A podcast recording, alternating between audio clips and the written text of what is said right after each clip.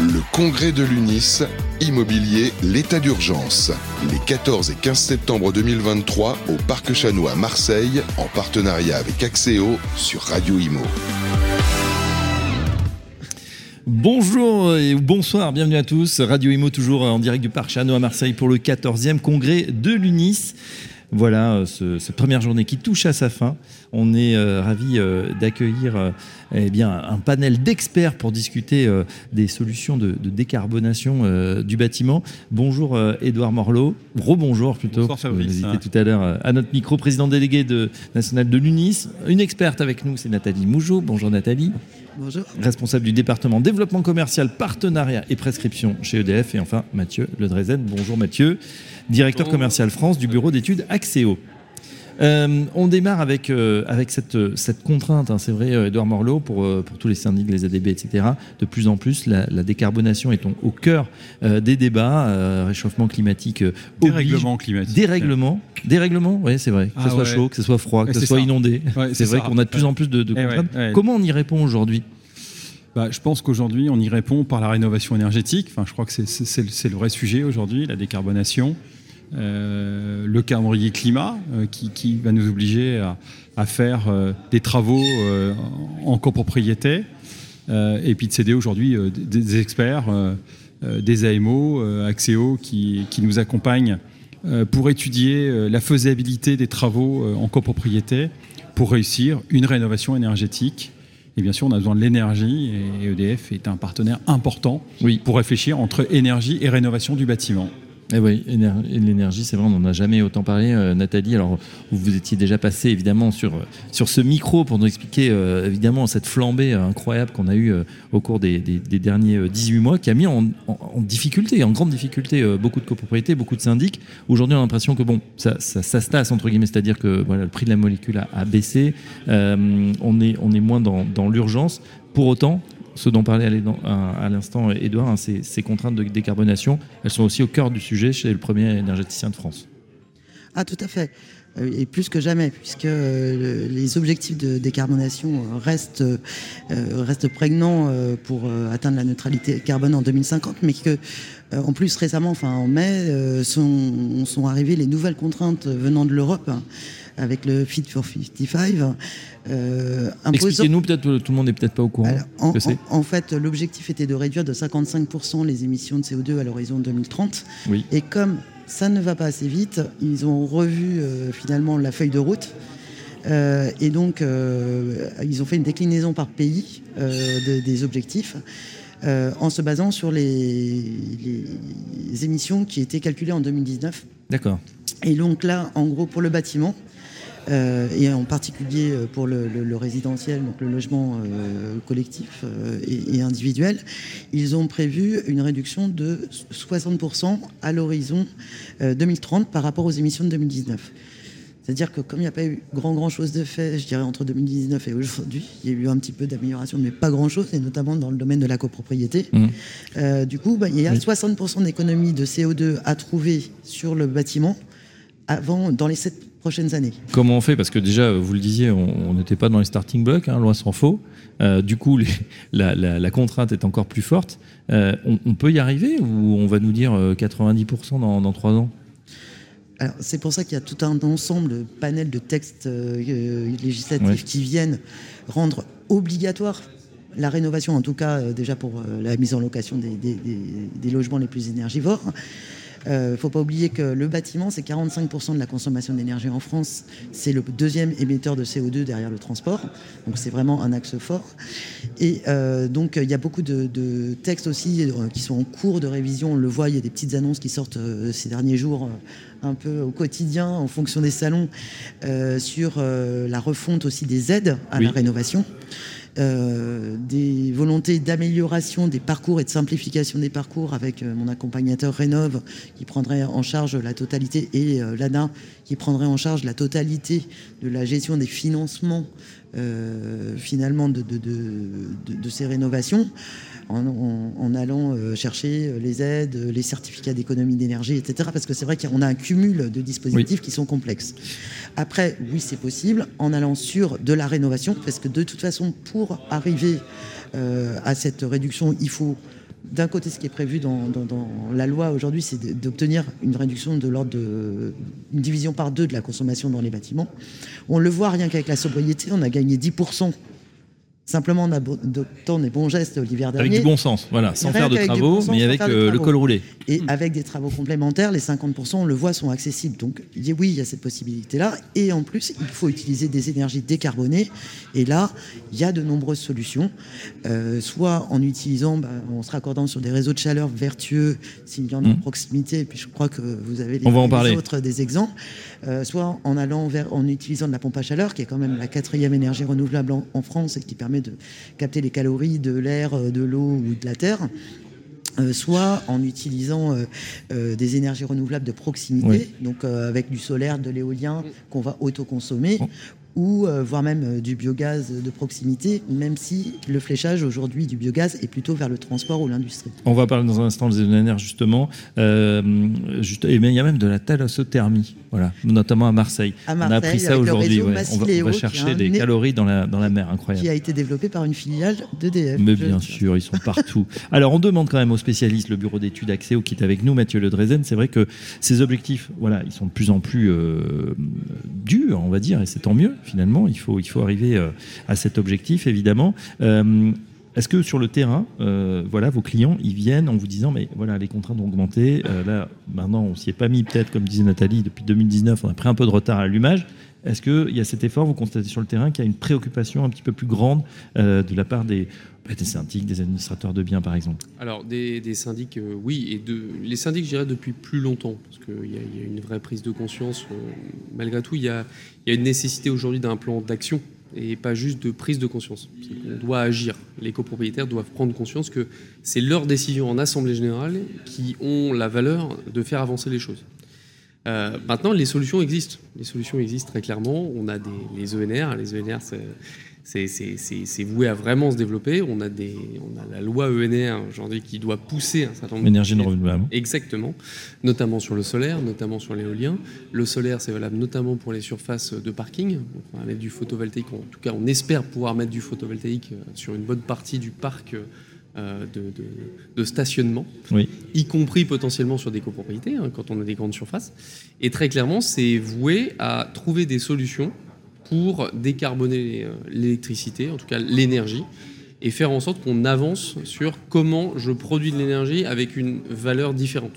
Et en tout cas avec une éthique différente. Mais il y, a, quand même, vous, vous confirmez, cette prise de conscience, ça y est, maintenant il faut agir. On a, C'est passé le temps des discours, on a digéré euh, ce qu'il fallait faire. Maintenant, euh, on passe à l'action J'ai la chance de travailler avec, avec des syndics de copropriété depuis maintenant 15 ans, avec Edouard depuis, depuis une, plus de 10 ans, quasiment 15 ans, euh, depuis que, j'ai lancé ma carrière chez Axéo. Et très clairement, on a, on a un changement de paradigme. C'est mm. que avant, on faisait des études parce qu'il y avait de la subvention, parce qu'il y avait des obligations. Aujourd'hui, on fait des études, ou en tout cas, on envisage de travailler sur vraiment la, performance de notre bâtiment parce qu'on a une consommation trop élevée, parce que ça nous coûte trop cher. Ce qu'on ne faisait pas à l'époque, c'est-à-dire il y a une dizaine d'années, vous avez des audits énergétiques, et le constat était, c'est très bien, on pourrait améliorer notre bâtiment, mais on paye notre énergie tellement peu cher qu'on ne va pas qu'on ne va pas agir. Edouard Morlot vive la crise finalement. Cette euh, voilà, on a, on a senti le coup de rabot quand même. Hein, euh, voilà, au niveau du pouvoir d'achat de tout le monde. Mais c'est vrai qu'on n'aurait peut-être pas fait autant d'efforts. On n'aurait pas été autant sensibilisé voilà à la, à la, à la production et à la multiplication de ces ENR si on n'avait pas eu ce, prix qui a explosé. Il y, a deux aspects. Il y, a, la loi climat et résilience pour laquelle elle est incontournable. Et là, il y a un DPE euh, qui va rattraper, comme on dit, les propriétaires bailleurs. Donc là, ils n'ont pas le choix. S'ils veulent continuer de louer leur logement au-delà des trois échéances, 25, 28 et 34, euh, ils n'ont pas le choix. Ça, c'est le premier point. 2025, 2028, 2034. Oui, c'est ça. on est G, euh, G, G en premier, F en deuxième et E en dernier. Ça, c'est le premier sujet. et le deuxième sujet, c'est le fait, oui, euh, que l'énergie euh, a coûté très très cher. On, se rappelle, hein, début de Covid 2020, le mégawatt de gaz coûtait moins de 5 euros. On est monté à plus de 300 en, novembre 2021, quasiment un an et demi plus tard. donc là, oui, il y a une vraie prise de conscience. Et c'est vrai que les copropriétaires, aujourd'hui, veulent faire des économies. Il y, a un problème d'économie parce qu'il n'y a pas le choix. Enfin, je pense qu'aujourd'hui, il faut payer. Euh, je pense qu'il faut. Ils veulent tous faire des réductions de charges avec l'inflation. C'est très compliqué.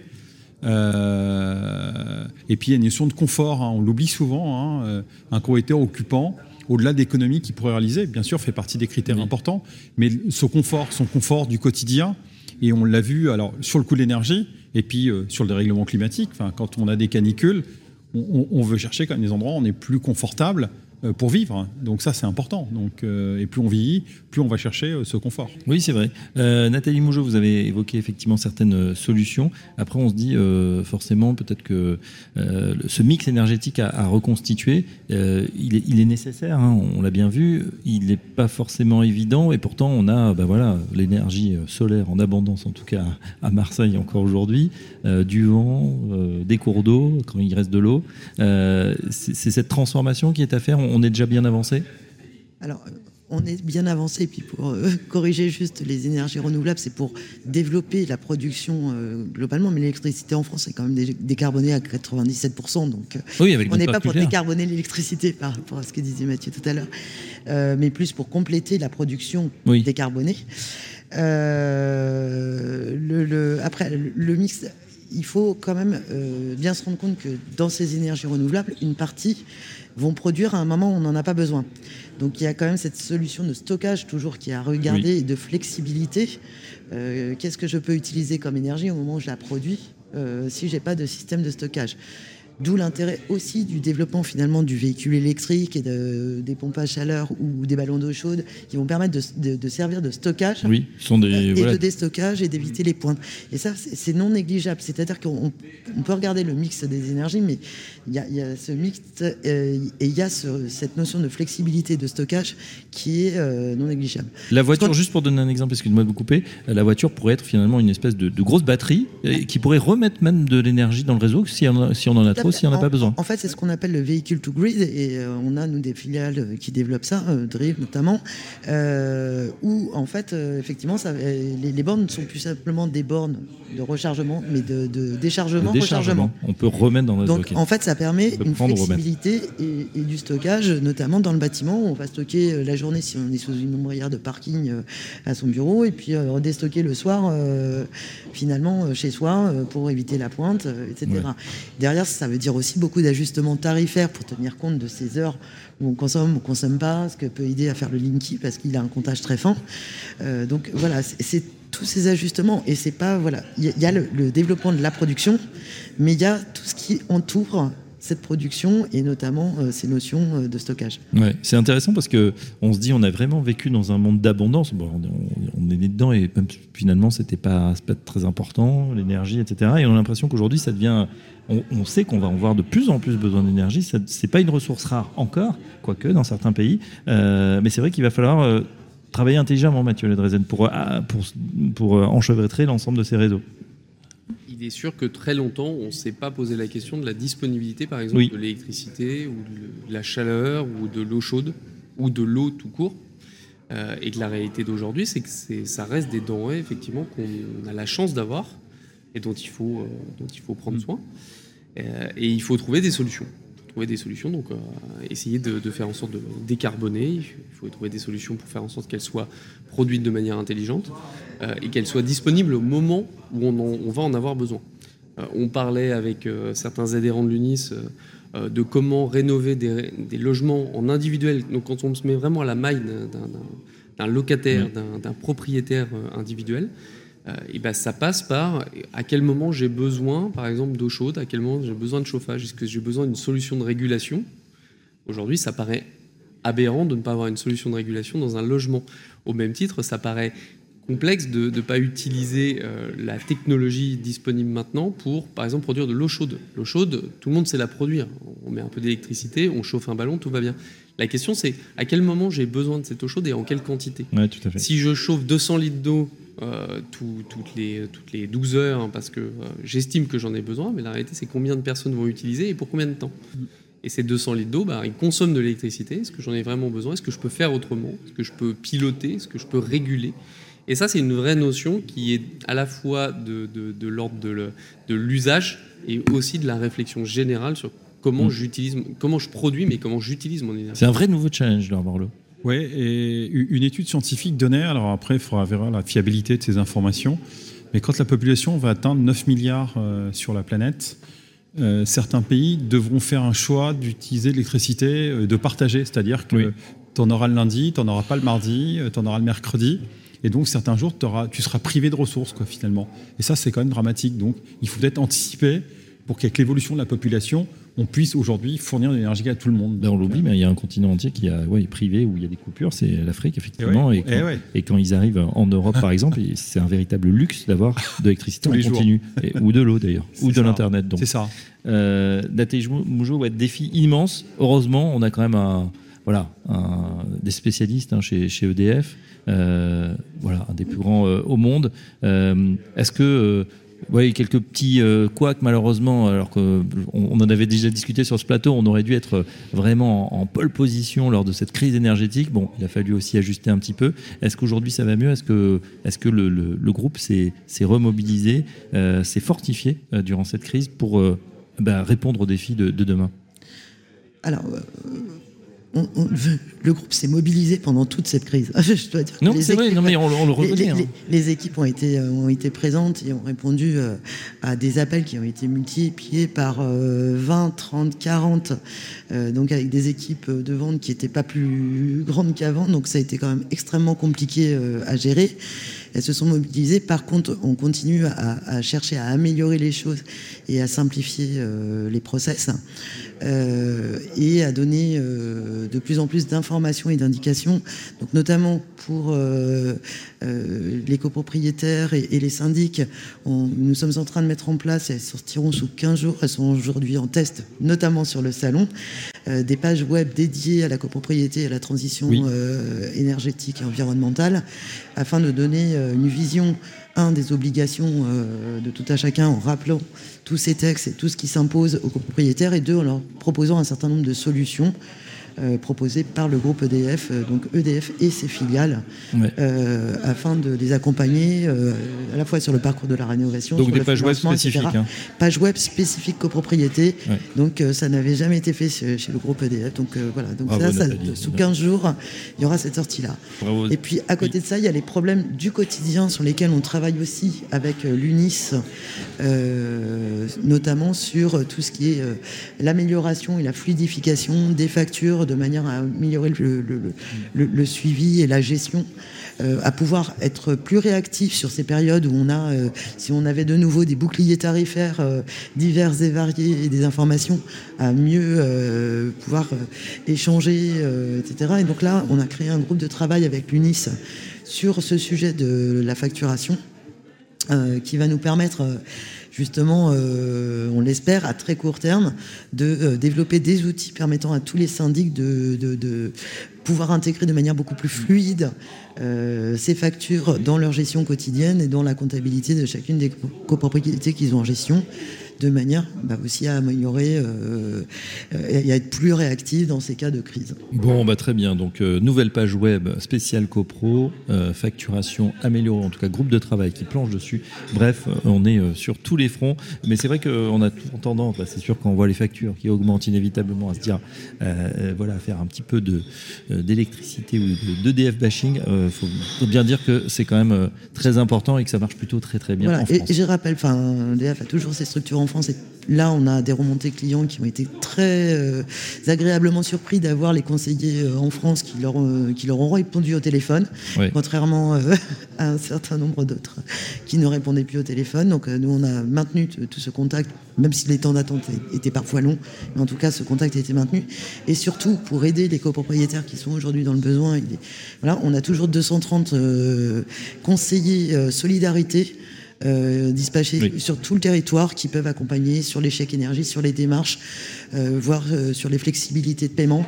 Et donc ça, c'est aussi important de le rappeler parce que cet aspect solidarité chez EDF est très important et ils accompagnent aussi sur tout ce qui est les éco-gestes pour poursuivre les efforts de, de sobriété. Merci Nathalie. Nathalie Mougeot, je rappelle que vous êtes responsable du département développement commercial, partenariat et proscription chez EDF. Mathieu Ledrezen, directeur commercial France du bureau d'études Axéo, un grand merci. Et puis Edouard Morlot, président délégué national de l'UNIS. On n'a pas fini de parler de ces sujets de, de, décarbonation euh, dans le bâtiment. Merci en tout cas d'avoir apporté ces éléments de réponse et à très bientôt sur Radio Imo. Merci Fabrice. Merci. Le congrès de l'UNIS, immobilier, l'état d'urgence. Les 14 et 15 septembre 2023 au Parc Chanois à Marseille, en partenariat avec Axéo sur Radio Imo.